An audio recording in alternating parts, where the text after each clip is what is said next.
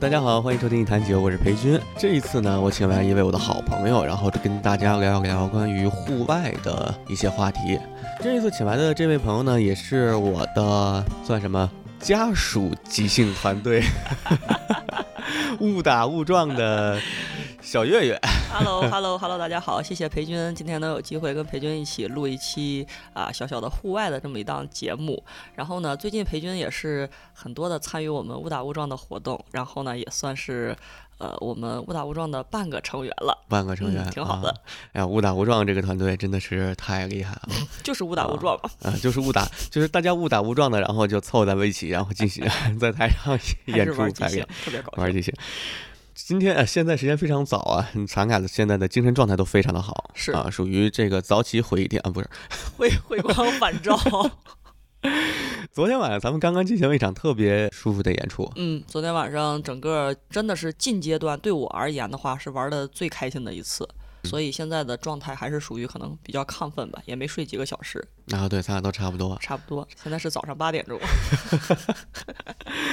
哎，真的太……呃，我上一次起这么早，还是有一次，好像早上五点，然后我们家那个猫，把厨房的香油给啐了。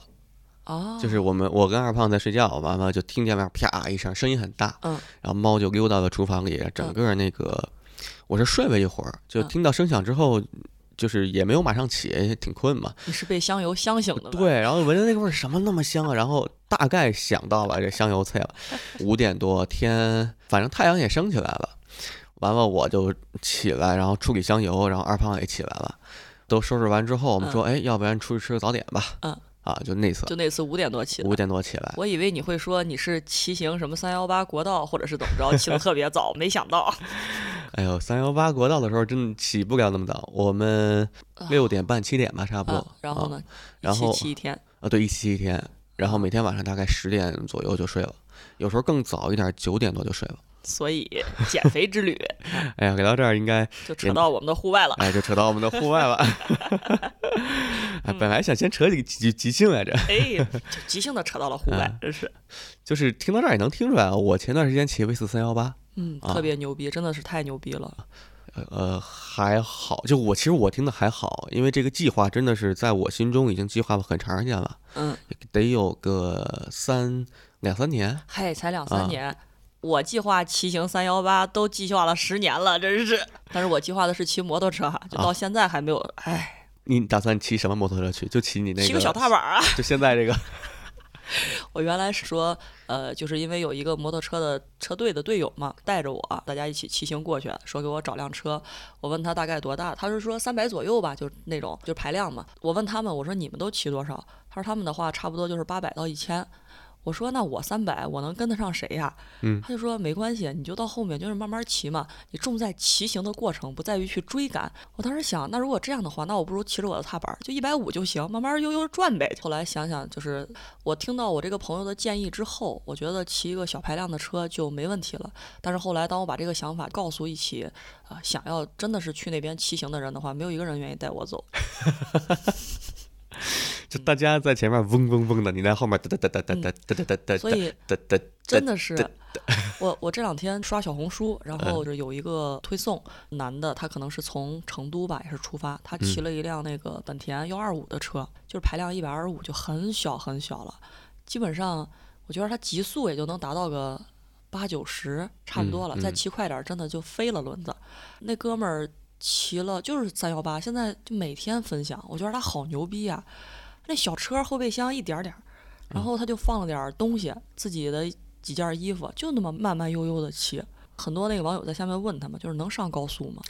啊，他就说，他说上高速只要超六十，我这个是机动车，可以，我就是达到这个极速慢慢骑。我真的，但是他也没有车队，就他自己，我挺佩服他的。啊，不过对我们来说已经就很不错了。是啊，那肯定的呀。你们是靠纯体力嘛？我们这次骑三幺八，我是四月底从北京到成都，飞到成都，五月五号从成都出发，嗯，骑了二十四天，四呃五月二十八号到的拉萨，真行，也是蓄谋已久，然后再加上一点冲动，你下次是不是还有计划？比如说再骑一次，刷新一下成绩？到我这个到目前这个年龄这个岁数，已经对成绩不太 不在意了，是吧？已经不在意，我们也是不得不在意了。嗯嗯，身身体身体原因，身体原因。我们在骑车的时候，正好碰上有一个这个赛事将近十年了吧，就民间组织的一个赛事，也是一伙儿就算是个人他们去组织的，叫八天川藏极限骑行挑战。对，极限挑战，我记得那第一名是。骑了几天？五天？多少多还是多少？两千，两千几百？两千四百多还是两千六百多？反正两千多。对对对，五六天，我天哪！那平均一天得得四百多公里，四五百公里。呃，对对，他们差不多就是啊，他们每个人骑的都是公路车，然后我们其实都是山地，就是车的结构也不一样。他们的车会会比较快，就是那种轮胎很细，然后把是弯把。但是他们也得爬山呢。嗯，对啊，对啊，是啊。也是，就是从成都到拉萨，该怎么爬怎么爬，一共翻十四座山。就如果你登到那个网上，或者是就去看那个赛事介绍，反正每个人都非常厉害。应该是我们骑到二十多天的时候，然后正好我们第一名根本看不见，就就没没有赶上，因为他们是属于昼夜不停的在骑。哦。然后因为是个比赛嘛，他们也是一个挑战。完了，第二名我们赶上了，以及那个女子组的第一名我们碰到了。啊，碰到了，呃，对，打了个招呼，然后就被人甩到了后面。第二名几乎是那个样子的，女子组那个是我，我们稍微比她早一点到了终点，我们在中间等着她。哦，天哪！就刚才说的，大概两千四五百公里，完了之后。那五六天的话，一天四就一天四百多公里。对对对，一天四百多公里，你骑十个小时的话，一个小时得得照着奔五十。没有没有，他们像那种挑战赛的话，几乎除了睡觉吃饭以外都在骑车。就可能如果睡六个小时的话，就骑十八个小时。那应该都有肌肉记忆了吧？对，差不多。那那坐着吃饭的时候，腿都得不停的蹬吧？就如果说更早，我要再年轻个五年，哇塞！我估计我会想挑战一下。天哪！现在我到了就行。哇，真的是，就差别很大。正好我们这次赶上那个比赛，就感觉还，就觉得好像参与了一个很。重大的一个什么东西似的，啊，因为他们那个比赛玩的就是每个车会有一个实时的 GPS，然后会有实时的位置，会在一个微信平台，它好像作为一个什么软件还是做一个小程序啥的，哇塞，就能看到他们的位置，然后听那个有二十四小时的那个解说，整了一些转播车那种啊，真的还蹭一把专业热度，挺好的。就这么说吧，要跟你专业的比起来，我这种户外就是我就是一个伪户外爱好者，爱好者。不是我这个也不叫，我是看到了人家专业的。但是你也是努力的想成为这种专业，对吧？你还跟着他走。你像我，我就看到小红书上那哥们儿一百二十五，我就想，哎，这个还蛮好的。嗯。我也不要什么争名次，我就自己背点小包，我就慢慢骑呗，真是。我们这次骑车也碰到好多骑摩托车的。五月份是进藏比较好的一个季节，几乎进藏是五月份和九月份。然后中间的话，七八月是雨季。我们这一道碰到好多那个摩托车队，嗯，然后每年不都是有开车的，然后摩托车，然后自行车，然后还有还有真的是徒步走走路的，但是不多。徒步不多，徒步有一些，然后沿途碰到了好多那个，呃，就是那种在抖音或者在什么平台上直播的，推个小车，然后会支个手机，呃，确实有真有假，我们都看到了好多 啊，各种稀奇古怪的装置。营销对很多，我记得是几年几年前还是十年前，搞不清楚了。反正有很多人，他就是说拍摄完了之后，他是打车。打车是路边拦上车，倒一段路，但是他可能就是拍出来就假装自己走了很远啊，或者什么之类的，嗯，但是到最后好像进藏的那段路都是走过去的吧？有的人就是你要有朝圣的心的话，对朝哎朝圣的人也太多了。看徒步的一方面是这种啊沿途有搭车的，是，然后有这种支小车直播徒步的，嗯，然后还有就是那种磕长头的。一步一步磕上去的，那个是真的是磕长头啊，走走三步或者是走一步就磕一下的那种。而且我们是好像一直往里骑，骑到第十几天之后，磕头的人慢慢就多了。团里面就我们九个人一块骑的，嗯，其中有一个人之前进过藏，他跟我们科普说，你们知道为什么到了这个地方碰到的这种磕头的人就多了？我们大概是到了波密还是到哪儿，就明显感觉磕头的人多了。嗯，他说这波人就是从春节开始走。哇！然后现在呢，正好差不多走到这个地方，正好能碰着。天哪，春节就开始走？对，过完春节，可能他们就计划着就开始一步，因为那个徒步磕头的话，每天其实走不了多长。是啊，我脑子里面第一个反应就是他们都没工作嘛，全靠这个。哎，真的，你这么一说也是，也也挺也挺奇特。那他们天天的，对啊，嗯。这靠靠，啊，神灵保佑吧。他们有一个讲究，就是他们手里会拿一个东西，就每个人会拿一个属于自己的一个标记物。嗯，比如说磕头，他们先跪下，再把身体趴在地上，再匍匐，再把手伸到前面。对对对，伸到前面的时候会松手，把这个标记物放在那个地上，就刚刚手放在的地方。嗯，磕完之后再起身，走到那，走到对，走到放那个东西那儿，放到趴的那个地方，就相当于整个这条路的每一寸土地都是他用身体爬过来的。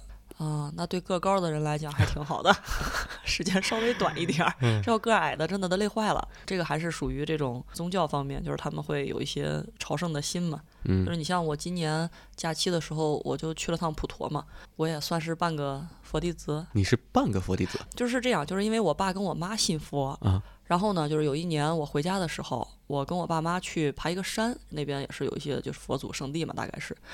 在我要买门票的时候，我妈突然给我掏出来一张皈依证，跟我说：“你不用买了，我帮你皈依了。”我当时就觉得这事儿真的，我也不知道该说什么。我爸妈帮我皈依了，那就那就皈依吧，那就皈依吧。就所以我是半个佛弟子。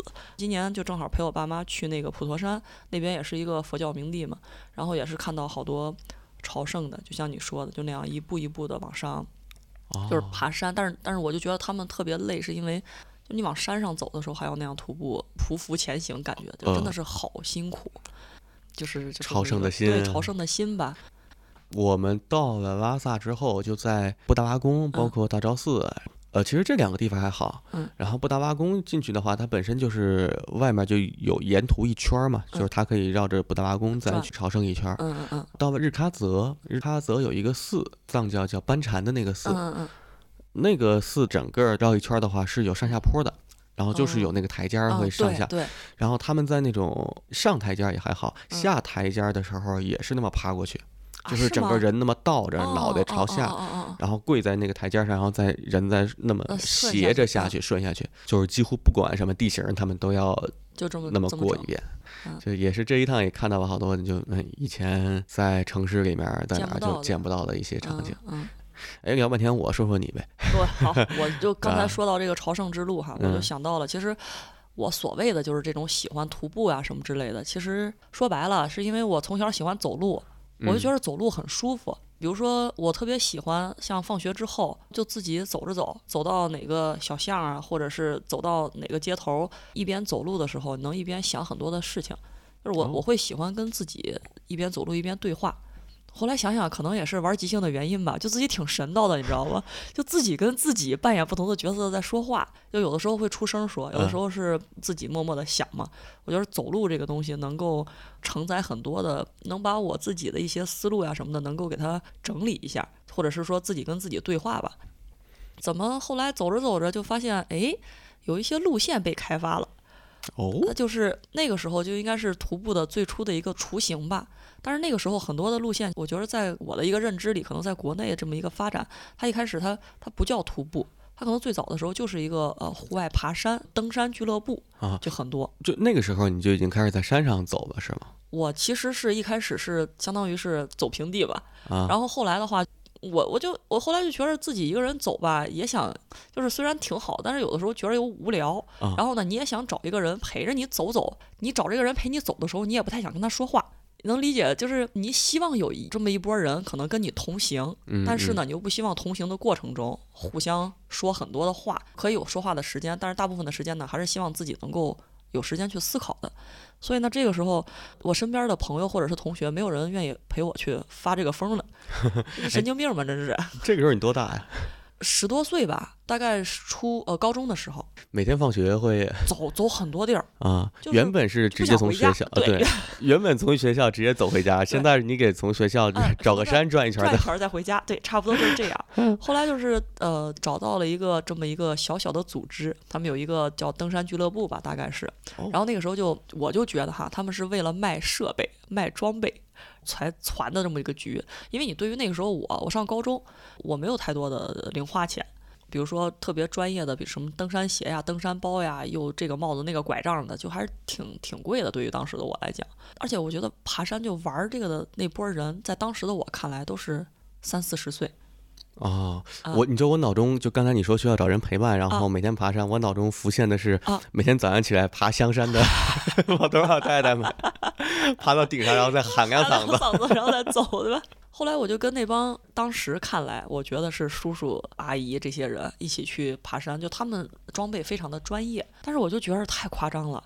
你可能就爬一个海拔一百多米的山，你穿着那么专业的鞋，然后背着那种登山包，你里面装啥呀？装两包面巾纸得了，真是。也是第一是年轻吧，然后第二我觉得我的体力比他们好很多，就随便我可能穿双拖鞋我都能飞起来那种感觉。所以就从那个时候开始，我觉得我的理解就是有人能够一起同行去一些，比如说山上，或者是没太有人去的户外，风景不一定特别好，但是你到那儿没太有什么人，你就心情会会很舒畅。也可能像你说的，真的就是爬到山上嗷嗷叫两嗓子，很舒服那个时候。所以我为什么说我自己是一个伪徒步运动者，是因为后来慢慢的徒步不就是这两年好像尤其的火，很多人真的就是徒步到哪个山里，或者是徒步从哪个小镇又走到哪个小镇。我没有那么专业的装备，我就是单纯的喜欢走路，所以我管自己叫伪徒步，就是这种爱好者。这两年一直在走嘛，挺喜欢。就比如说我到了一个城市，如果这个城市。不是太大的话，当然不要像北京这种特别的。一般到了一个城市的话，我很喜欢走街串巷，到处走走看一看，能够觉得真的是第一是能融入，第二就觉得你走过这个城市的每一个土地的话，就是跟它有更深密的一个连接吧。他们所谓的这种城市的这种也不叫徒步，就城市的一个漫步或者什么的。但是后来我就是有的地儿玩的时候，就发现真的国外的徒步是非常的成熟的。哦，比如说，比如说，我印象比较深的是当时去那个格鲁吉亚玩，哦，就是格鲁吉亚那边，它属于那个亚欧的一个交界处。因为当时选那边的原因是，呃，第一物价不高，然后呢，第二就是觉得人少，然后风景特别好。那当时去的时候是想好了是要到这个地方来进行徒步，是就就是因为要徒步所以去的。对对对，就想好了。之前也是去走过不同的地儿，你比如说在新疆那边走过喀纳斯湖。但是我觉得那那不叫不叫所谓的徒步，其实就是就是大概走一走啊什么的。青海的话，青海湖嘛，但是也是属于走一段就有人接着，走一段就有人接着，就是走一段坐坐车是吗？呃，对对对，就差不多是这样，那就是伪徒步嘛。后来就是去那个。格鲁吉亚就觉着哎，风景特别好，而且大家都说那边是有一个比较好的一个徒步的线路，特别的经典。从两个很原始的那种部落吧，感觉是，那小村庄，你就从这个村庄走到那个村庄。网上有很多的那些那段时间查会有一些线路，所以当时我就觉得价格各方面都比较合适，就去了。去了之后，哇，我真的觉得那边的徒步可能算是我人生中比较专业的徒步。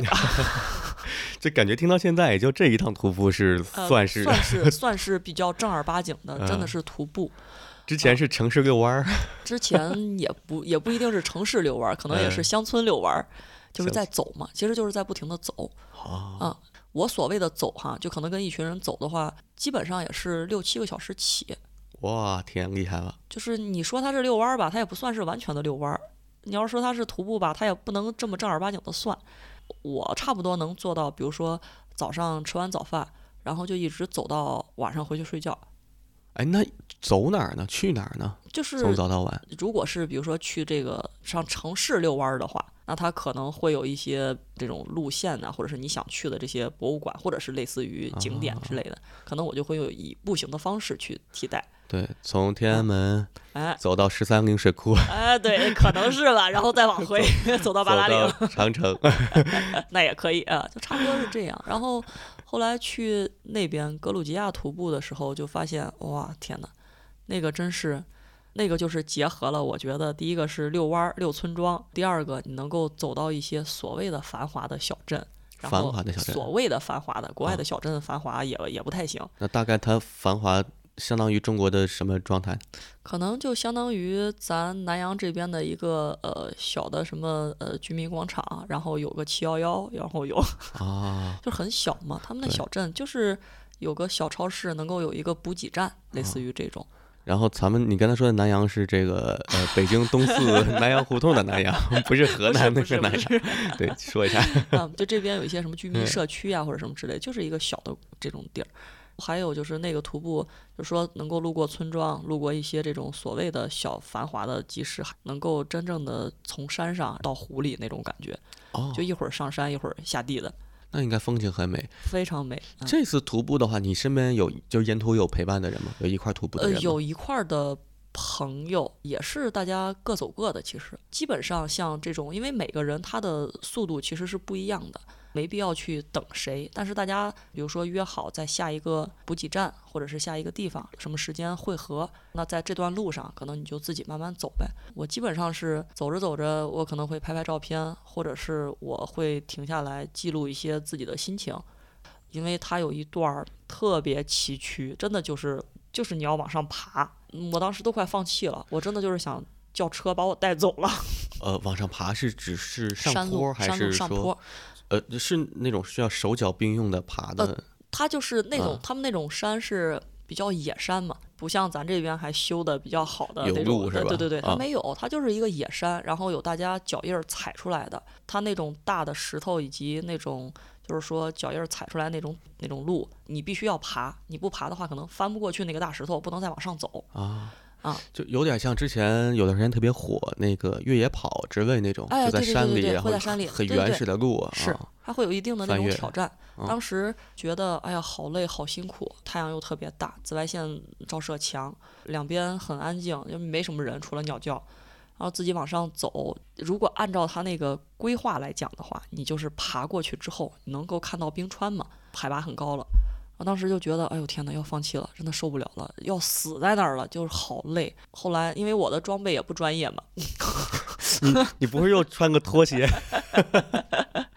没有，就是普通的那种登山鞋嘛。各方面，毕竟自己也不是专业，没有说。之前怎么样的训练过什么的？我特别好奇，说到这儿，那你这次徒步，你当时的装备是什么样的装备？是普通的登山鞋？我就是普通的登山鞋，穿了条，我应该没穿牛仔裤吧？好像没穿牛仔裤，牛仔裤太不专业。对对对，但是也不是专业的那种登山裤，就是穿了一条普通的裤子。我还带了一件，因为不是觉得山里可能会突然冷啊什么之类的，对，就带了一条 所谓的秋裤。上面外套的话是穿的那种，就是确实是呃冲锋衣，冲锋衣防雨。对对对，戴了个帽子，我也没带拐杖，什么都没有，背的包可能我当时背的包不是特别大，应该是三十五升的吧。就是一个小包，对于我来讲哈，不是特别大。但是爬的时候觉得这些东西都是累赘，累死 我了，真是。会带帐篷什么吗？我不会，不带，我不带，因为有的时候去到那个补给站啊什么之类，它还是会有地方能够，它有专门的露营的中心。我还是选择了比较现代人，就是没有那么折磨自己的 那段山路，我真的是爬了好久，爬一段觉得哎呀好漂亮，然后又好累，后来自己硬扛着。因为我爬的路上的时候，会身边真的是会遇到一些人，有一些就是外国人呐，或者是当地人，有的时候说的话我都听不懂，但是他们就是会拍拍你，然后大概我觉得表达的意思，你加油，在前面等你。或者是怎么样？那是他们把你超过了是吗？哎，对，在前面等你。对，但是后来我也是，就是后面的行程中，我也遇到了一些我超过的人，就是我也真的是很礼貌的拍了拍他们，然后就是说我就是前面怎么怎么样，我去前面等你，就大概是这样。这种互相的一个陌生人的一个支持，就挺温暖的。当时后来爬到那边所谓的一个可以休息这么一个小小的阶段性的终点，你就看到蓝天白云。绿树以及冰川，就这种，就就雪山，然后真的是特别漂亮。格鲁吉亚，你是什么时候去的呀？一九年吧。啊啊！疫情前，疫情之后哪儿都没再去过了。所以这一次是可以算是你。就是从刚才听的感觉来说，是真正意义上的一次徒步吗？可以算是。你要是跟那种其他的城市遛弯来比，或者是村庄 遛的村庄来比的话，这个算是正经的徒步路线。对，哎，很美的地方。很美的地方。其实，在一九年从那边回来以后，我就当时找了一条线路，想说，嗯，二零年正好暑假的时候，找一个月的时间去徒步，因为西班牙那边它是有一个专门的朝圣之路，特别经典的一个徒步路线。法国那边，然后一直走境内，然后一直是走到西班牙的最西边。它那个线路非常好，但是一般徒步的话，我看基本上是在三十五天左右，一个成熟的徒步路线。有大概多远？他真是忘了，他就嗯是、你看还是不够专业，没有做好功课。它基本上就是穿越西班牙的整体的一个境内嘛，啊就是像你呃去格鲁吉亚、去西班牙徒步，一天能走多少公里？走不了多少，真的是走不了多少。你就按照他那个规划的话，也就是可能有个四五十公里最多了，哇，那也也不少是吧？也不少吧，也啊不少吧。也不少，对基本上就是二十到四十之间吧。你要是强度大点儿，不用爬山上坡的话，差不多可能三四十。但是你要如果真的是特别那什么的话，嗯，二十左右，强度各方面你可以自己规划嘛。我刚才大概计算了一下，就是嗯现在比如说咱们走平路，嗯然后在城市里，嗯呃，差不多是五公里一小时，差不多就是正常五六六公里，对，啊差不多五六公里，然后要是每天走个四十公里的话，真的就是对，啊，差不多，也也挺累的。嗯，就是从早上天亮了，然后你就走吧，走到下午。嗯，你刚才说几点我特别有共鸣，就是嗯像你说你到一个城市，然后会在城市里转一转，嗯感觉跟这个城市有一种融入感，对，就有连接。体验一下这个城市的感觉。嗯，就是我没有特别专业的徒步过，就是专门的找找户外的那个路线呀、我也进山不专业，，你可以跟我一样伪专业的徒步，所谓的 就是走路。就是走路，就是爱走路，而且这还很诗意，就是啊，你你在干什么？我在路上。对，我在路上，对，我我记得曾经有一段时间，我还应该是也是一二一一年到一三年之间，嗯我那时候工作，然后我的工作性质是出差到各个城市去，去做一些店面的巡检，嗯，就是我们需要实地去走访那些店面。当时接的是一个。是手机方面的一个项目，嗯就需要到各个城市的各个卖场，然后去寻这个卖场。给了你很多的机会走路。太多。那个时候手机各方面还都不发达，我们需要在呃出发之前，在电脑上，然后把自己，比如说这个城市我一共要去三十家店，时间可能是五六日三天，然后我们大概把这三十家店的。地点在哪都标好，在电脑上当时用百度地图，然后添加标记，标好之后呢，打印出来，然后给分位，就第一天我们去哪哪家店，第二天去哪些，第三天去哪些，嗯嗯嗯，啊，有一些店，因为它会集中嘛，有好多这种嗯卖场，就类似于什么步行街啊什么对的，都很集中，几乎就是走路。然后我是从那个时候开始，也特别喜欢在每个城市转一转走一走。嗯，我印象特别深刻的有一次，就真实的感觉到，说我体验到了这个城市的感觉，是在长沙。哦，我到现在都忘了那条路叫什么了。从一个步行街，应该是黄兴步行街吧，那个地方，然后走到了一个走了很远，大概有七八公里嗯之外的一个立交桥下面。哦哦哦哦，当时是晚上，就是应该是做完巡店工作吧，就想没事儿走一走。啊。那个晚上给我印象特别深，就是天气也不热，嗯。也挺凉快，也有风，嗯。工作也工作完了，心里也很放松，嗯。就一边溜达一边就左右看，然后嗯。看看两旁，然后当地人下班之后，然后大家交通啊，对对，有的地儿堵车，有的路是口那什么，有的还挺顺，嗯，应该还路过那个橘子洲头什么之类的啊，它那个夕阳一路落下去很去，漂亮，很。漂亮，很美。是那一次是我第一次有这种感觉，就我在一个陌生城市走，第一次到长沙这个城市的某些气息。对，啊就特别的舒服。我真的是就是很喜欢这种能融入的一个感觉。就是我还是那种人，就比如说我新到了一个城市，嗯然后我走完了之后，基本上都会说，呃，就是跪下来亲吻一下这片土地，我会觉得很就是拥抱这块土地，特别的是我的幸运。哦，嗯哎，那你会挑地方吗？比如说我跪在具体是跪在个风景好的山顶儿、湖边儿，还是一下火车站扑通就 跪下是吧？这下个到机场扑通跪下了？这个这个我是我不是挑地方，我可能嗯是那个情绪到了。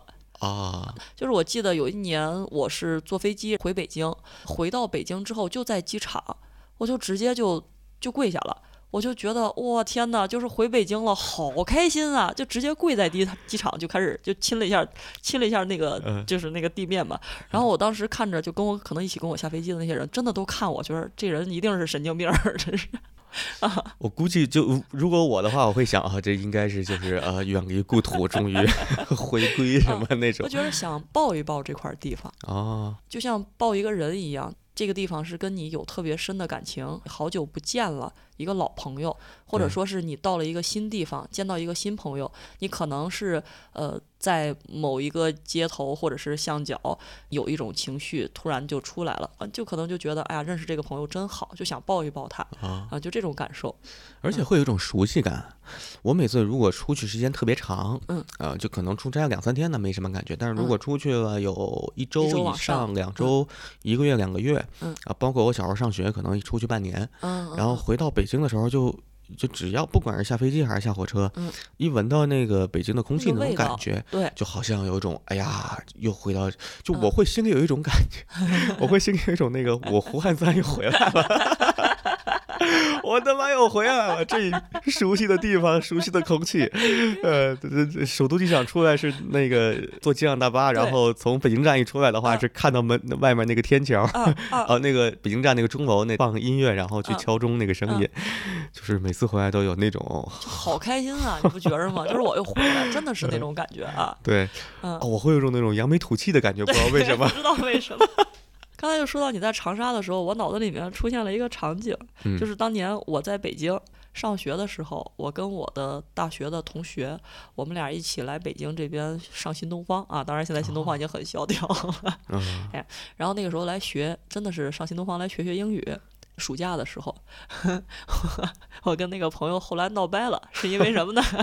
不是因为学习，完全不是，是因为他跟不上你的步伐。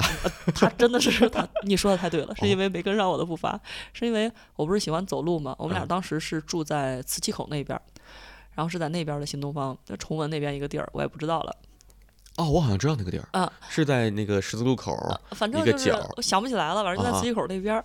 然后呢，就是周末的时候。我当时就跟他讲，因为他有一个表姐吧，还是亲戚，反正是在北体那边。他说他约好了那个他亲戚应该是他大姑吧，约好了他一起让我们去吃个晚饭。然后我就跟他说，我说那这样的话，咱不如呃周六咱早上就慢慢走一走，一边走一边转，可以一边看看北京，到处溜达一下。中午咱俩在路上吃个饭，晚上就一块儿去你大姑那儿吃饭见一见。他也没什么概念，他说那行，就是你安排吧。哎，我真的，我活生生的带他从磁器口 溜到了北体，后来就脚上真的是磨出了水泡，生气了，再也不理我了，真的再也不理我了。他可能觉得你就是讨厌他，走怕了，对，折磨他啊。就是文明社会，咱们有地铁，有公交车，为什么要走？但是我那天特别开心，因为我觉着走到了北京不同的城区啊，就是看了好多东西。越往北走，就越觉得没有那么市井了，会慌一些。然后我还跟他说：“我说你看北京哈，以后他要发展的话，他要怎么怎么怎么着，他一路上也不跟我说话。然后他没跟我说话，就是我后来是知道他生气了，在心里骂你啊？对他骂我，但是在当时的我看来，就是。”有一个人陪我走路，就我也不一定非得跟他说话呀。对，而且他也不跟你说话，他不跟我说话，就陪着你，他就陪着我就行了。就在我看来，我的一个走路的哲学就是这样，对吧？我的理念就是这样，就是我们一路同行。然后你想说话，我们就说说话；你不想说话，那就大家慢慢的、默默的走，跟自己对话。当时我是这么想的，后来没朋友了，挺搞笑的。真的，就是他可能心里完全不能理解，你就心里想，对，就如果你恨我，你可以直接说，你不用这种方式，你说惩罚我。对，你说其实这都是我的 呃伪徒步的一些一些小经历，我还不如告诉他我喜欢徒步，你就跟着我走，那人家也不一定跟我走。哎，你这种方式算不算某种徒步的分类？比如，我刚才脑中突然想到什么城市穿梭者什么之类，就是有没有专门在城市里徒步去去游览城市的一些人？我应该是有的，应该是因为之前国外的很多的城市，因为它城市小嘛，嗯，它会有这种计划，城市一天或者是两天，你去探索这个城市，然后有一些志愿者自发性的组织好步行穿过这个城市。上海我记得好像有。北京的话，我真不太确定。北京，我看北京好像有几个地方，他们有跑步，有走路，都比较多。奥体公园一个地儿，朝阳公园也是，它都是有很好的，反正城市公园嘛，属于那种。对，是是。我看好多人，他们晒自己的轨迹，一般都在这儿。还有那种骑车，比如说他可能会绕二环或者是绕三环，他有这种。呃，哎，我是二环、三环、四环都绕过。那你专业？嗨，我这哪儿专业呀？我们几乎是最早骑车，原因是因为工作比较压抑。啊，我有一个算是同事吧，他当时也骑车，他跟我描绘一个场景，嗯比如说客户啊、工作项目啊特别烦的时候，嗯他就带上车，直接上火车，嗯坐到西宁或，到青海湖，他就可以转一圈。转一圈儿，转一圈儿过程中，他就可以把这些烦心的乱七八糟事儿都忘掉。是因为太累了，我跟你说，不得不忘掉。是是是，而且风景什么的，我听他说完之后我就心动了。呃，因为本身我也挺喜欢骑自行车，而且嗯那个弯把的公路确实看上去很帅。然后接触嗯买了一辆，买了一辆，觉得反正刚开始骑肯定就不适应，嗯啊，因为它的整个发力、人的整个结构，包括屁股就是会抬得很高。是它有一个大概是腿伸直的时候是一百七十五度，它是你发力最舒服的角度。嗯反正一些细节的东西，我记得我买完之后没过两三天，我就骑到密云水库转了一圈儿。哇塞，我当时特别好玩儿，当时我是去密云城区送个东西，一想送快，递吗？呃，嗨，应该是一个关于工作的东西，正好要带到城区这儿。原本是说有那种公交嘛，应该是从东直门能坐八呃九九几几，大概是九八零八九零什么的，能坐过去。但是我说，哎，有自行车我骑过去吧，正好还是不着急。也是想 骑车，那会儿也是心痒痒。你买了一个挺贵的车，那时候是嗯三千七那辆车，想试试。啊，一四一五一五年吧。呃，作为公路车来说的嗯话，是很很入门的一个，嗯还是铝合金的架子。上车骑骑到城区大概是下午一两点，我把东西给那个人，给那人之后，看时间还来得及。当天没别的事儿，没没有别的安排去水库转一圈吧。啊，对，就一直听密云水库，密云水库。我说，哎呀，我到这儿我还有自行车，我去转吧。我从密云水库的西边儿，就是西边儿的风景特别好，我越哦转越开心，越转越开心。嗯就它也是有那种就很高，然后也是嗯爬坡，有山有桥。我到现在都印象特别深。密云水库西边有一个很高的桥，就那个桥，把车放那儿，桥底下就是水，远处是那个大的水库，嗯然后两边是两个山。它山上那个树也特别漂亮，各种颜色的树叶儿什么的。我然后那次感觉说，哎呀，这骑车太爽了。跟你那个徒步有点像，就像你以前走到一个山上自嗯己走，然后会嗯想点事儿。我那一趟就一边骑一边看着风景，骑自行车跟走路都很像，到最后都是一种无意识的重复性的运动，在那个过程中。特别容易引发一些自己的思考，嗯会想一些事情，嗯或者是完全任何都不想，然后完全嗯放空，放空，你能找到自己的那个感觉。对，会进入到一种状态。是，那种状态，而且像咱们做这些事儿的时候，一般情况下，如果在户外，嗯呃，有山有水的地方，嗯环境都很优美。从西边骑完，水库的北边跟东边全都是村庄，没有嗯什么景色了，一直骑一直骑。它那个水库一圈大概一百公里，那你啊，真的是因为那次骑行其实也没做什么准备，越骑越饿，越骑越饿。然后，终于绕完一圈之后，就赶紧往回走。那时候大概都下午五六点，嗯没找个农家院儿吃那个密云水库哎鱼去。没想着，当时就想赶紧回来。骑到快天黑的时候，快天黑我就已经回到这个京密路了，就一条大直线那个。呃，我说，哎呀，终于到这个 城区了城区的路了，想着马上回去有吃的，天也马上黑了。嗯，远处有一个牌子，越骑越近，然后那个牌子就过来，嗯距离北京一百公里，绝望。绝望！当时就使劲往回蹬嘛，就也没办法，只能往回蹬。随着天就越来越黑，越来越黑。啊、我当时骑到晚上九点多，路边会有推着小车卖的、嗯卖的铁板烧什么是。是是有，看到，我说，哎呀，这个还有好多路，就先不吃吧，然后回去再吃。我说回去吃顿好的。我当时说回去吃顿烤鸭，吃顿大鸭梨，吃顿烤鸭，然后一边骑一边骑，骑一会儿，哎呀，大鸭梨关门了，然后再往后骑，说吃我们家那个家门口有什么粥店什么之类的，哎，那个关的晚，然后去去，哎呀，粥店也关门了。了，还不如路边吃点铁板烧呢。真是。最后是十二点，夜里十二点回到家门口，吃了一顿麦当劳。哎呦天哪，真是！我要是你的话，我真的哎一边气一边哭，绝望，就是那种绝望。我当时完全凭着说千万不能路边吃，要不然就一定要骑回家再吃饭，就用着这个信念骑到家，一边骑一边算啊，这个店关了，哎呀，那个店也关了。卯着一股劲儿。我记得反正到麦当劳就吃汉堡，然后就喝可乐，然后我骑车之前也骑过车，我对骑车无意识的骑自行车来回转，那个嗯没问题。但是你要是说骑你那种特别专业的车的话，有一些小小的觉得真的是累，因为当年特别搞笑，这事儿真的就得二十年前了。哇我有一个朋友，啊，能听出咱俩年纪都不小，年纪都不小了，哎，就二十年前。然后嗯我有一个朋友，他当年是完成了他的一个什么目标，他要庆祝。我们家那边就是小城嘛，是有一个三环路，大概那个环下来的话都有小七十公里吧。他完成了他的小目标，他特别高兴，他想庆祝。庆祝的方式就是绕三环骑一圈儿。哦，我我以为走一圈儿、啊。没有没有，但是他就当时喊我嘛，就问我愿不愿意跟他骑一圈儿。我当时没有概念，就是我觉得也不远嘛，啊，也不远也不远嘛，就骑一圈儿呗，就是也没去过，那就骑一圈儿。当时是我没有那种所谓的公路车或者是山地车什么之类的，只有普通的自行车嘛。但是他就说我，他说你不能骑这种自行车，这样的话不专业，就是我们还要路上拍拍照呀什么之类的。啊，我当时就想，那行吧，那我就问我的一个朋友借了一辆山地车，这也不懂，就觉得他那个车还挺好的，就借了。但是我骑上我就觉着腰疼，就是我觉得这些车都好费腰呀。真的就是要撅着屁股趴着，撅着脖子也疼，腰也疼。那天整个骑下来，跟他骑了一路，反正也是不太怎么说话。他在前面骑，我在后面跟，就是不说话。这些朋友结束了就就绝交。有没有跟之前某个场景很像？对，多年之后，对你叫了一个朋友说：“我们走过去吧。”我记得当时是早上七点多出来的，骑完了之后差不多是中午快一点吧。应该骑的不快，那确实是不快，那是不快啊，但是还要拍拍照啊什么之类的，就是跟着他一起。我又不是专业的，骑完了，我的感受是太脏了，太脏了。为什么要骑车呢？走路不好吗？哎，为什么是脏呢？就是我觉得骑到那边整个三环嘛，可能我们那边城市当年的三环相当于北京的，比如说五环，就是比较荒啊。然后周边也有一些建筑工地，会有土扬尘啊，对对对，然后有那种货车呀什么之类的。整个骑下来之后，就是我的鼻子、嘴巴，然后眼睛、脸到处都是泥，就是洗不干净那种。一开始的时候有车过去挺脏的，我还停下来擦一擦，后来觉得擦啥擦呀？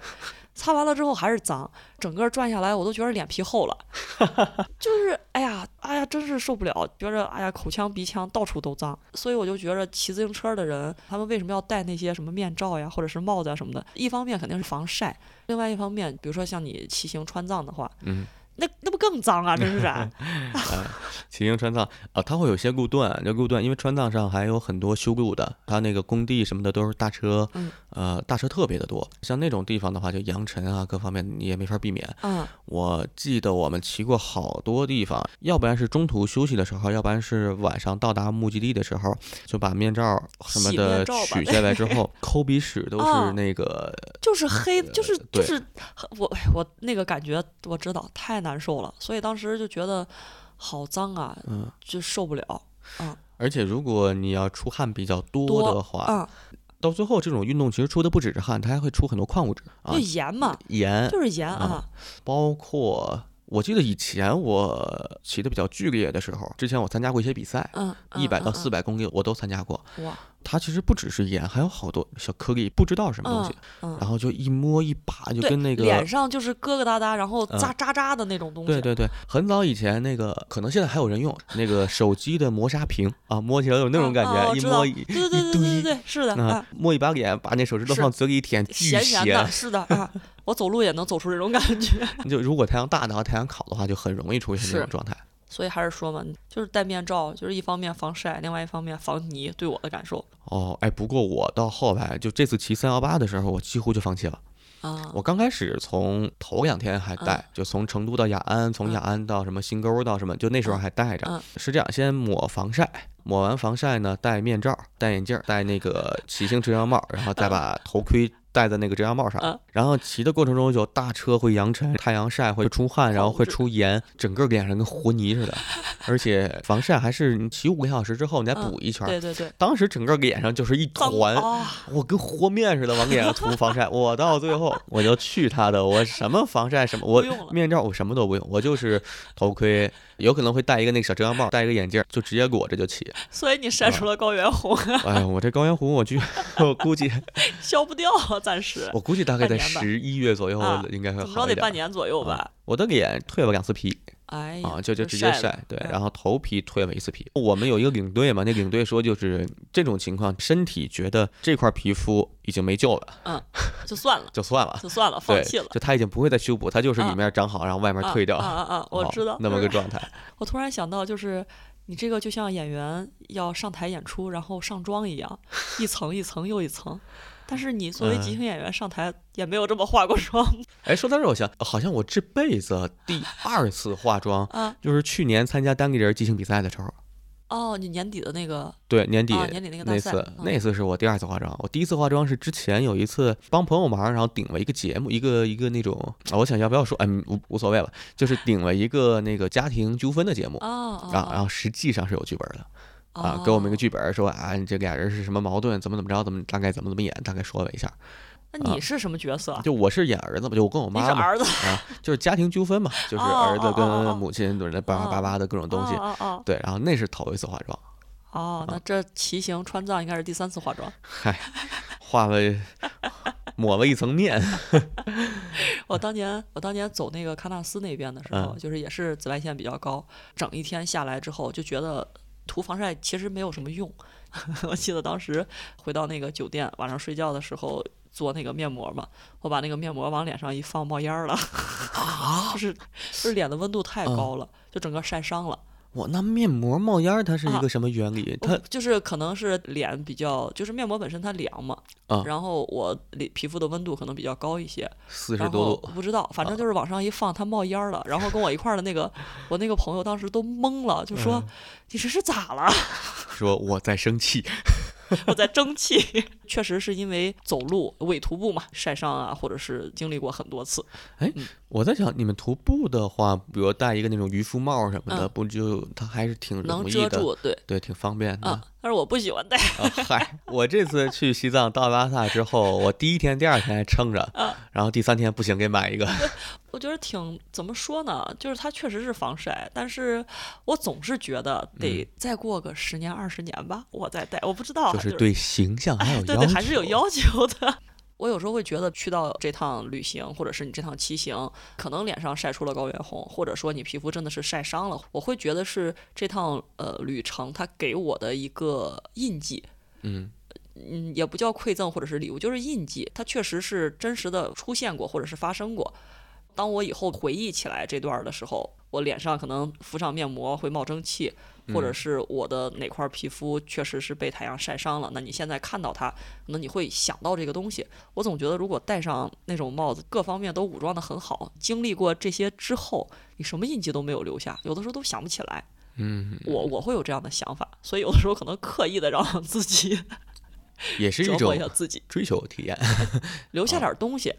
有一种把自己交付给那个场地方、那片自然、那片环境的感觉，对，就是去去承受一些什么东西。对对对，啊就是其实我现在的脚底下，因为走路多嘛，会有一些磨出的脚茧啊，包括之前我不知道是不是因为走路还有鸡眼，就类似于这种，哦确实你走路多了，你脚底我会有一些问题。但是我现在就是说，有的时候在睡觉之前或者是泡泡脚呀、我就是摸着脚底下的有这些。脚剪的时候，我会我真的是很清楚，嗯我有一块剪子就是从从瓷啊器口走到 杯底磨出来的。对，真的是有，就是你就会知道啊，这一块儿是经历过那段旅程，它磨出来的一点儿。当然了，它不是说一下子嘛，它后来慢慢的积累啊什么，但是之前没有过，它那块皮肤发生了变化，我会觉得，哎，它是在提醒我，我真的是真实的感受过那片土地。哎，你这个感觉每天晚上可以跟他们就是说晚安，哎，对磁器口晚安，哎，格古吉亚，安晚安哎呦，西班牙怎么西班西班牙怎么掉点皮？对，就是哎，我呃 对这个其实挺好的这个建议啊，我不知道，我就不知道我的脚。脚如果能长大点儿还好，能多点儿茧子。现在就是就这么大地儿了，反正你们挤一挤，挺有意思的。对，等以后再在其他地方去徒步的时候，你也嗯不用说有个人陪着，你就有这些他们陪着，他们一直跟着你走，他们也不跟你说话，特别神奇的是，就比如说我会去修脚呀，因为嗯就是会你走的多了肯定会磨嘛。不让师傅给你哎修掉是吗？不让师傅修掉，让师傅修啊，修完了之后，嗯可能你走一段时间，他又出来了，嗯他，就提醒你，我在这儿，你别想把我磨掉。我以为就师傅一边给你修脚，你一边在那儿哭，你说哎呀，哎呀，我的格鲁吉亚，不要走。哎，把他们抱着拿起来，这倒没有，就我我我嗯我真的是会觉得这个东西对我来讲就是印记，会提醒着我生命中之前有过这么一段旅程，就特别特别好，啊嗯，挺开心的。哎，那所以你从刚开始徒步到现在，感觉听你讲述，完全是因为自己的爱好，爱好就是自己的喜好对的因素。对我跟其他的人，比如说我专门去呃参加一些什么所谓的组织，周末有专门固定的经典的线路什么的，嗯就是我没有太多。第一个时间上可能也不是特别允许，就这么说吧。周末的时候，可能人家组织这种成熟的线路，我不一定有时间。嗯但是当我有时间，我有大片的一个月或者是半个月的一个整体的休息时间，也不一定是正好能凑到想跟你走一样的线路，愿意承受不停的走路不跟你说话，然后还不闹掰的这种这种朋所谓的朋友，所以很难嘛。所以就有的时候就自己去找找地儿走走。你一般徒步的话是几点开始？是从早晨还是？我起得早，我是一个睡整个的一个非常规律的人。我基本上如果要是我自己的话，出去走，或者是我自己去到一个地方，早上我醒来七点多钟吃完饭，我就开始上路了。上路，嗯，上我路，上路了，对我就上路了，然后一直会走到就说嘛，太阳下山，我累了，差不多八九点钟我就回去睡觉了。在你徒步的这个状态里的时候，嗯，差不多，基本上是这样。我刚突然想到一个，就是，啊，因为有一次我是就喝酒，嗯然后喝的也不少，嗯，完了，呃，就经过后半夜都醒酒了，嗯，醒酒之后呢，就从那个我们玩的地方，嗯，往家走。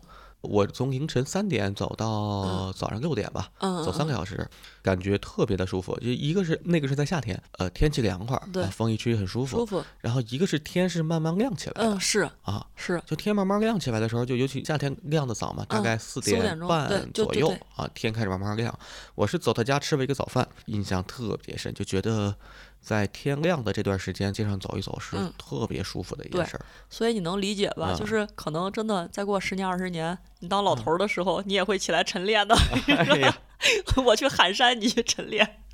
哎，我突然就想到，如果按按照这个时间的话，大概能满足你的那个愿望，就是从晚上出门嗯，就上路，对，我就走啊走啊，看到一些人影儿，对，他跟你一块儿走，他也不理你，还不用跟我说话，还不说话，然后走啊走，哎，随着天亮，这些人影儿就慢慢消失了。应该是这么一个场景。对你千万也不要跟他们说，他们一跟你说话，你就该跟他们走。确实就是蛮呃，蛮好玩的，这么走路。我之前有一次下班，那个时候是下暴雨，完了之后打不着车，没有其他的方式能够就加完班了嘛，其实也挺晚的了，就不知道怎么回家了。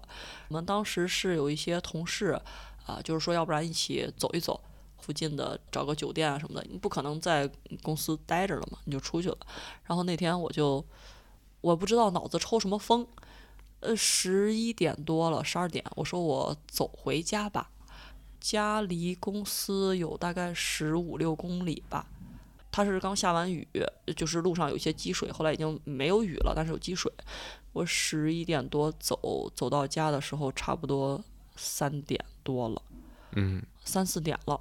第二天早上，当然我还要八点多起来上班嘛，我就基本上到家洗了个澡，泡了泡脚，稍微眯了一小会儿就起来了，坐车去上班。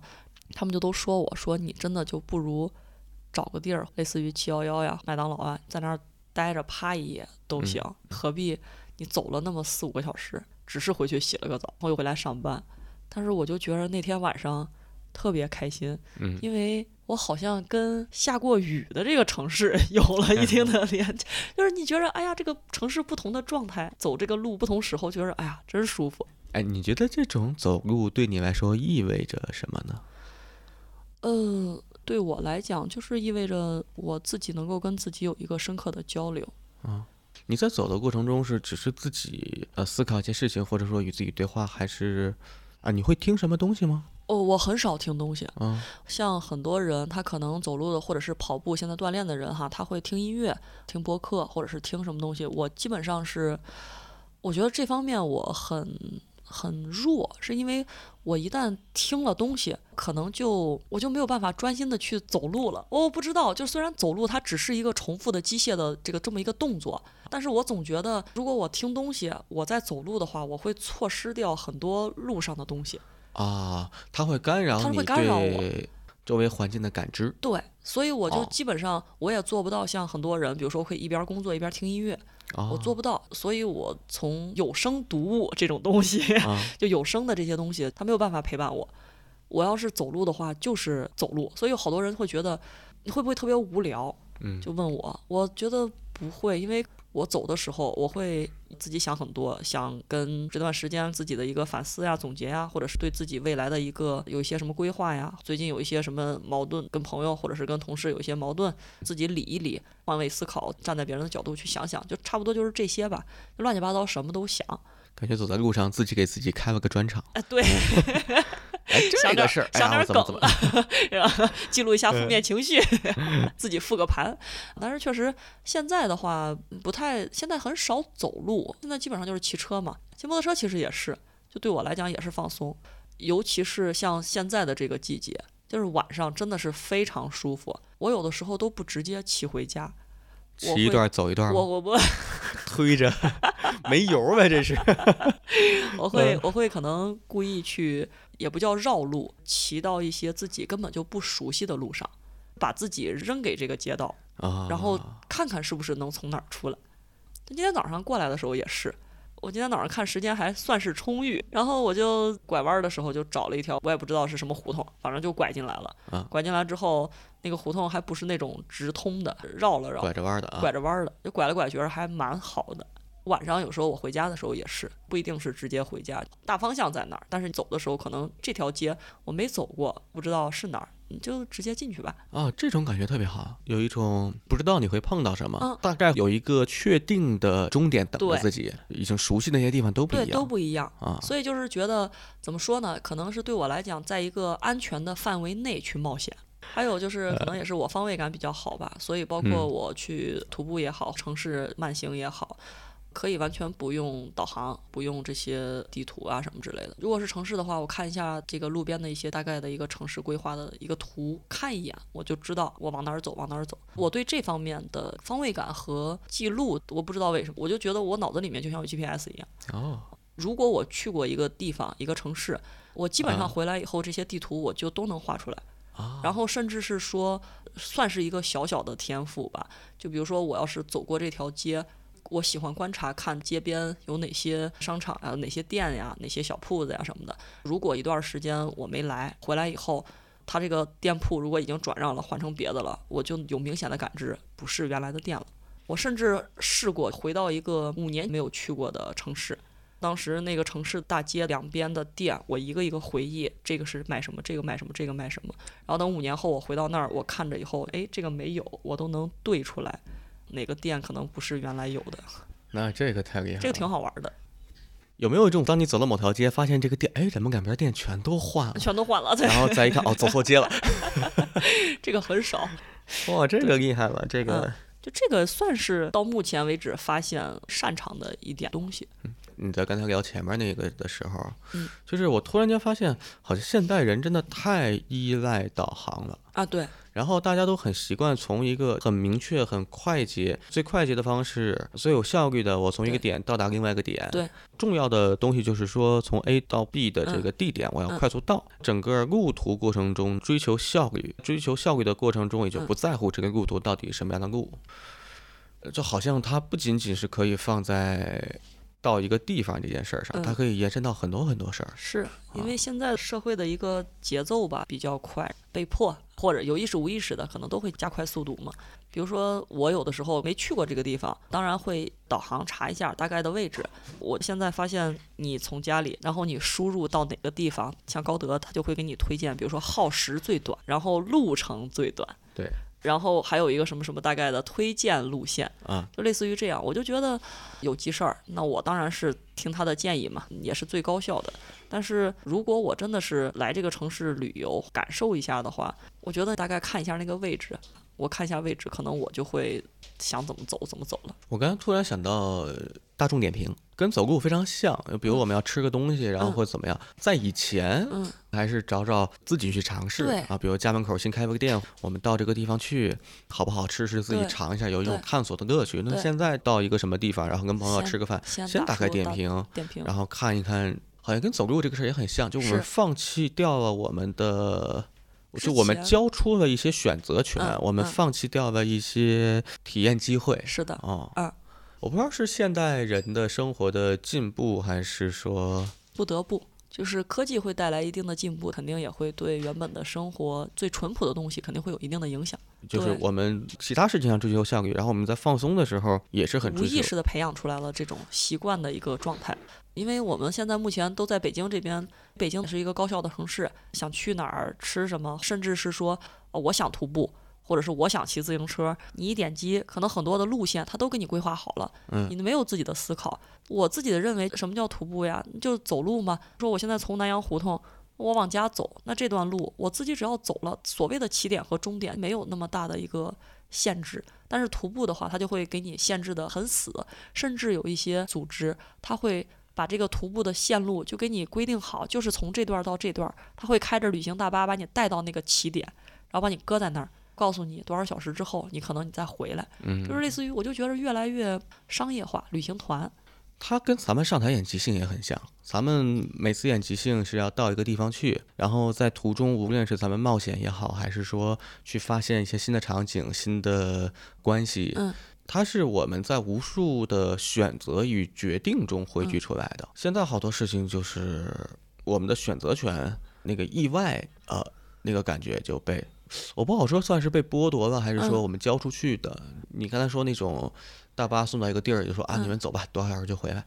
他就是说嘛，就是我刚才提到的，可能是在一个安全范围内的一个小冒险。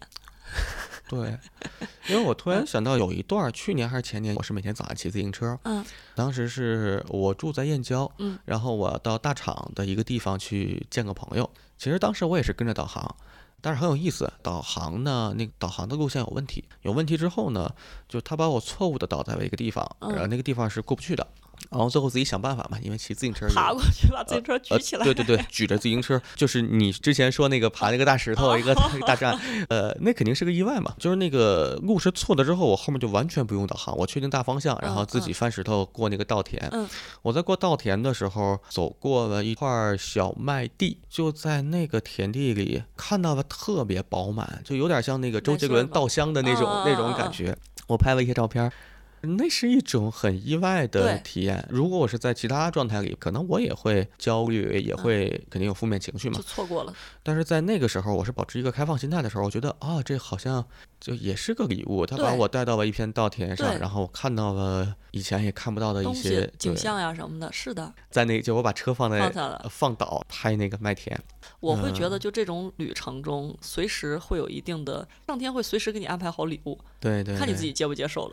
所以咱们你看都选择户外，你是徒步，就不管你说是不是伪徒步，在我面前就是徒步大神。走路，你 这个走路走得很厉害了，从早到晚。我是骑自行车，也算是骑行了，我算是业余里面的业余爱好者，爱好者啊就算是重度爱好者吧对。也骑了很多路线，都是很向往这种跟自然融合，就是有点像把自己交交付出去是的那种感觉。是的，啊，所以说咱们现在也都同时选择了 即兴这门儿，这门儿，你觉得即兴它算什么？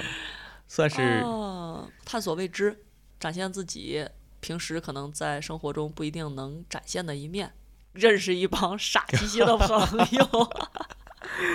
呃，真是人以群分嘛。对对对对对，我最近越来越觉得即兴是一门呈现艺术。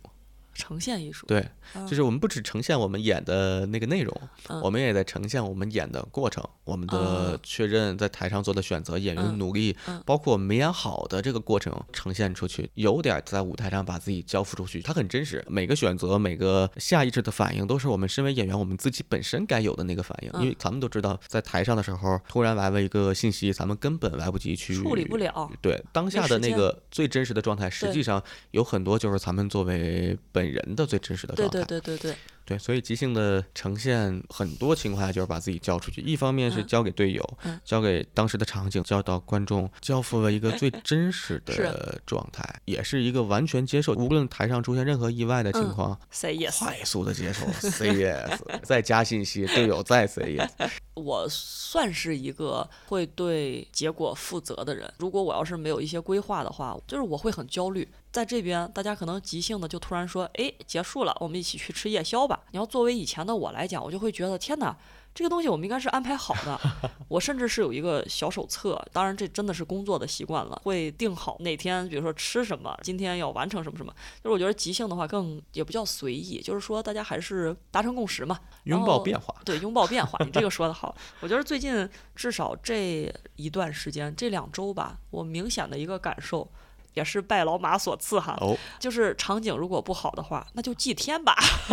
我我真的，我觉得这个词儿好好呀。这原来我会觉得就是这个场景不好扫掉了，但是真的这个场景会影响我下一个，或者是影响我接下来的几场，我就会不停的，我真的是会不停的反思及复盘。就是那个场景，我能不能更好的怎么样去呈现？你把后面的场景寄给了这个失败的场景。对，所以我就觉得那天就应该是上周还是我忘了，反正一起排练还是演出的时候，就是有不好的，你就说那就祭天吧。我当时就是天哪，祭天这个词儿好好呀，就像哎呀我天，就像撒了一杯狗血，都给我走，真是不行，就算了。所以就昨天玩的也挺开心，就觉得哎，算了，祭祭天吧，想不起来的就无所谓了啊。是，而且确实第一个场景就蒙太奇的时候，第一个第一个场景是，哎，是我小自然演那个琴啊，我跟谁？跟我，我跟你啊，嗨，果然都忘了。祭天了，祭天，啊就是那个到后来真是想不起来，我就就算了，就算了。像以前我真的是，比如说复盘的时候，我这个场景没回来，然后我会很难受，我会觉得。为什么？就是我下一次如果再做的话，是不是能做得更好，能够把它再绕回来，或者是怎么样？就是现在就是，哎，就随便。我最近是我最近真的是很，啊，其实我也不是最近，我是一直都这样，就是不要让那个不好东西影响我，我就，对啊，其实这也是选择嘛。我最大的问题就像之前嘛，就是玩即兴的话，我总是想在场景里解决问题。哦。然后大家就告诉我，你把这个解决了，那这有什么看的呀？对呀，你要放大呀。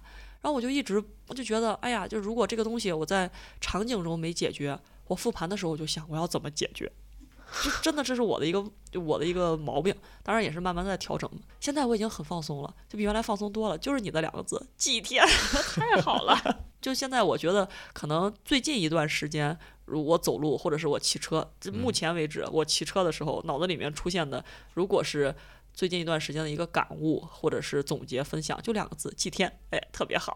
哎，对我昨天也特别舒服。就像一般有的时候，其实就是咱们上周三那场，咱们不是那个武道会嘛，嗯，打的那场麻花。呃，对，跟麻花打，实际上刚开始能量低。后来正好，反正他们能量也跟咱差不多吧，就第一轮打平，打平完之后，到第二轨五分钟的时候，那个加赛我是努着劲儿有点往上走啊，然后哎，确实赢了，挺好的，哎，全靠你啊，老马，哎呀呀，然后昨天是就完全没有那个努个劲儿的感觉，昨天就是完全很自然而然的流淌，对，我觉得呈现那个状态都每个人都很放松，啊，然后都这种把自己交付出去的感觉，还有一种就是完全不在意自己。呃，从对方身上去找东西，嗯，然后那种大家都注意在一个东西上，嗯，就这种把自己交出去的感觉就很自然的流淌，对，特别特别好，特别的好。啊，我发现以前有些焦灼场景就是想，哎，这个事儿我怎么办？哎，我要这么干了会不会？我要那么干了会不会？就重点是在于我自己啊。最近的一些感悟，就在上台演的时候，你是在。编故事啊，还是在给反应，还是在给反应。对，像昨天可能是我玩即兴到目前为止真的是特别爽的一次，因为我整体能量还是偏低嘛，就就就是因为可能我比较理智，有的时候可能理智的女人疯疯不起来。但是昨天我上台之前，因为大家不都告诉我嘛，你上台的时候一定要能量高，一能量高，能量高。然后主持向二胖学习，就主持的能量向二胖，然后上台的能量向大力，就是一直他们都这么跟我说。所以我昨天上台的时候，我还刻意的想，就是。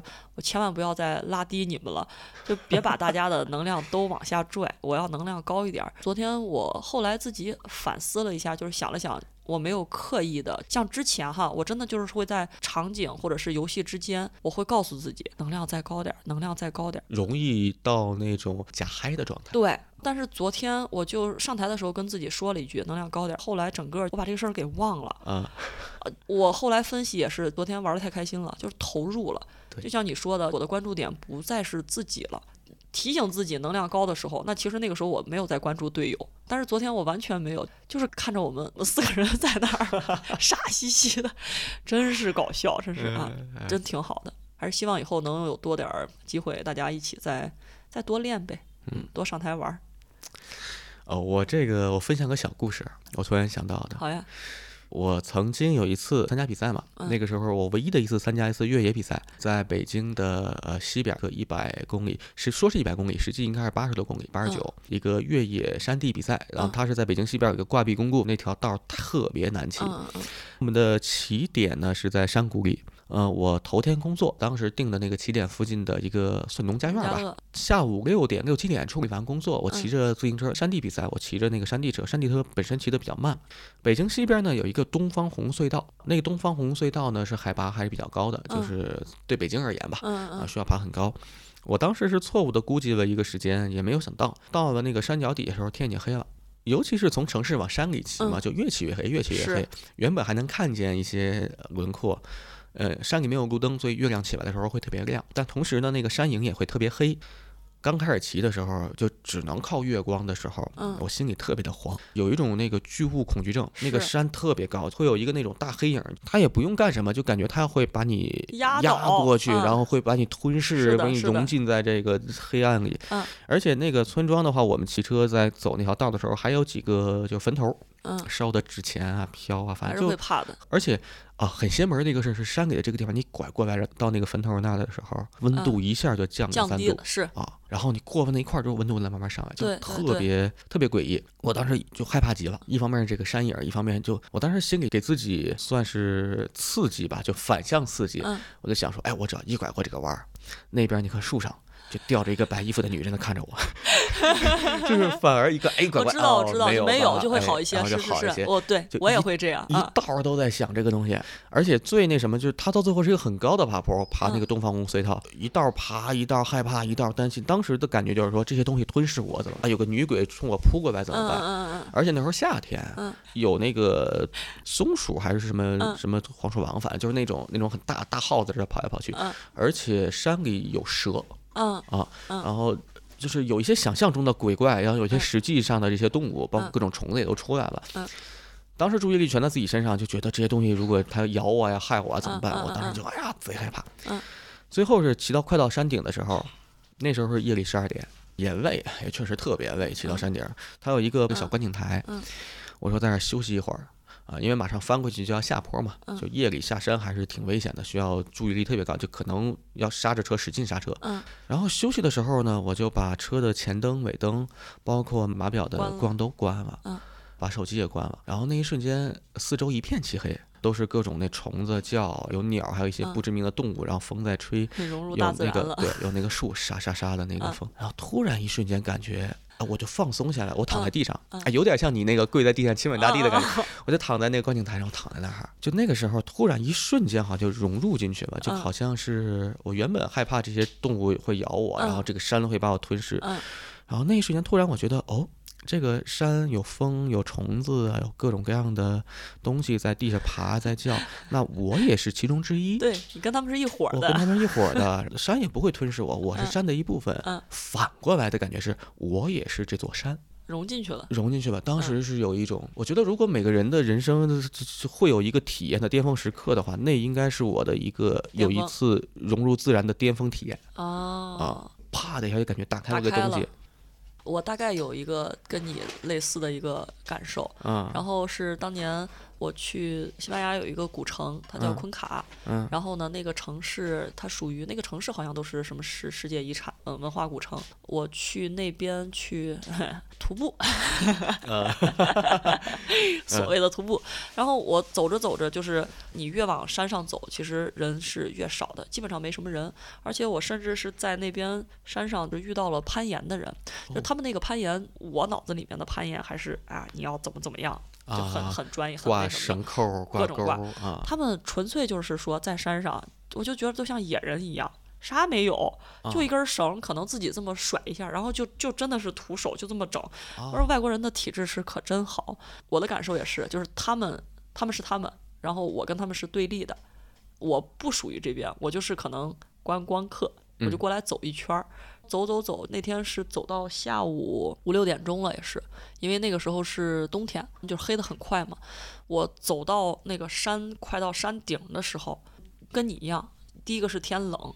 第二个觉得整个那个山上它有一些树呀，有一些石头呀，这种倒影很害怕。国外的这种路上，不知道是有什么不出名的动物，可能就突然间冒出来，我真的是觉得害怕极了。我觉得我上下两难，就是我想下去，但是又觉得吧没到顶上，就是有点亏。但是呢，嗯又想下来，真的是进退两难。后来想想，哎，往上走吧，反正也没什么人，自己来都来了，顶住了，往上走。后来走到最上面，它那上面有有一个搭建的那种像教堂一样，还有一个特别大的一个十字架。我到那个十字架下面，宗教的一个力量吧，就啊感觉它是在保佑你的，在庇护你的。到了那个十字架下面，坐在那儿。天儿也挺冷的，你你还是能周围的环境没有任何的变化，还是那种沙沙的声音啊什么的。但是我当时就觉得好安心啊，就好踏实呀，也不是说啊我征服了这个山，或者是我爬上来了，或者是我怎么怎么样了，我就觉得路上见了好多东西，也是那种跟这个山就跟这个跟这块儿跟这块地好像就融进去了，我就是他们的一部分。然后当时我也是。哎，趴在趴在那儿，就是说也是亲吻了一下那那儿的 土地。嗯 但是我每次哈，我每次亲吻土地的时候，我可能去到了一些教堂或者什么之类的地儿，我内心觉着蛮尊重所有的这些宗教信仰的。我的一个感受，我甚至是觉得爬山，我路上遇到的那些。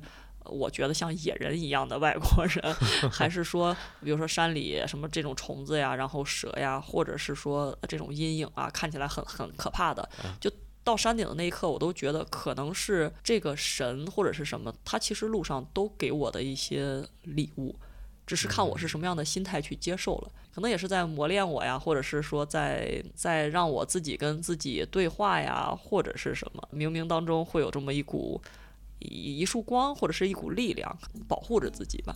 我们就从户外直接拉到了这种 说的是信仰。啊信仰，好，那今天咱们也聊的差不多，差不多了。对嗯非常感谢哎月月这次做客一坛酒，哎，谢谢谢谢老马，跟老马学的词汇祭天吧。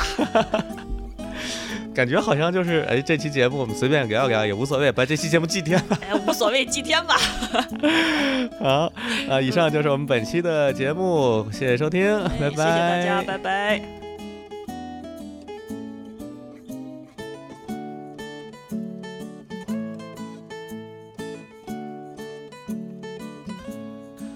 大家好，欢迎收听一坛酒，我是裴军啊。这一次呢，我们请来了一位啊，随便解释。我第一句就卡住，我我呃这一季呢，呃这一季什么玩意儿？